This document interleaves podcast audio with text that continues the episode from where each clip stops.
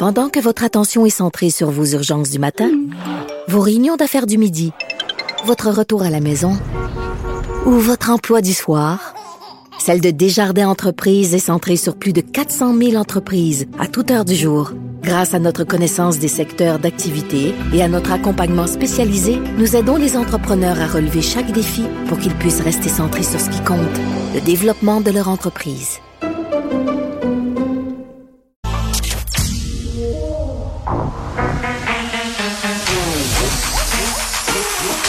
Elle a une opinion sur tous les sujets.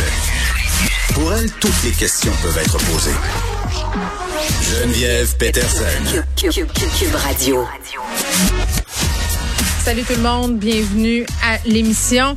Plusieurs sujets euh, à discuter au cours des deux prochaines heures et demie, entre autres euh, les effets de la non-vaccination euh, des employés sur le, les tests notamment. Là, on va se poser des questions sur qui devrait les payer ces tests-là, parce que je rappelle hier, bien qu'on ait rentré la pâte à dents dans le tube, les gens se posent plusieurs questions. C'est normal, c'est légitime.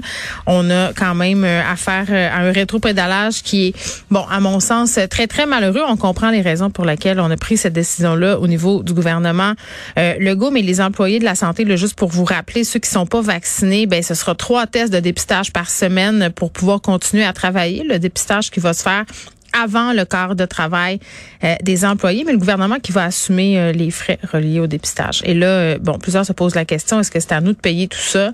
Plusieurs pays là se posaient la même question. Je dirais là, c'est un questionnement planétaire en ce moment, quasiment là à ce niveau-là. Plusieurs, bon, on avait l'Italie qui se questionnait là-dessus, qui disait bon, est-ce qu'on devrait payer? La France, l'Allemagne, eux sont allés de l'avant.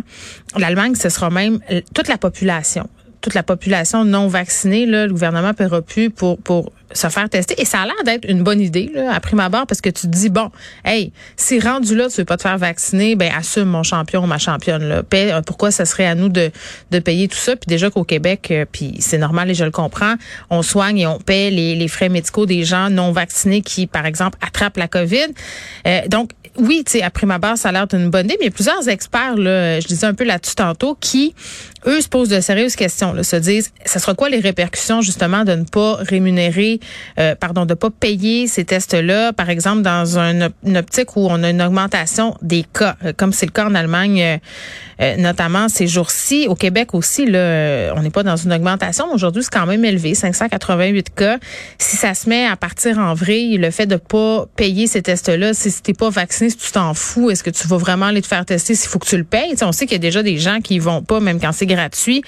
On se pose la question. Puis on va parler aussi avec une directrice de SUS, là, justement, pour pour savoir euh, c'est quoi les conséquences là, du recul concernant la vaccination obligatoire? Est-ce qu'il avait déjà commencé à prévoir des affaires à ce niveau-là si jamais on allait de l'avant?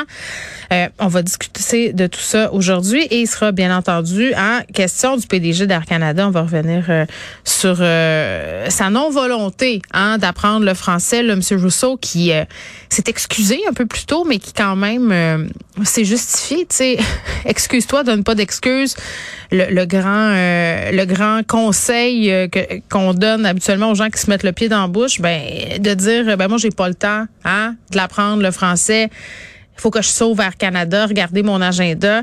Euh, c'est très, très malheureux, à mon sens. Euh, rater une belle occasion peut-être de dire, ben écoutez, moi, je vais faire mon petit effort pour parler français. Les gens sont insultés et avec raison.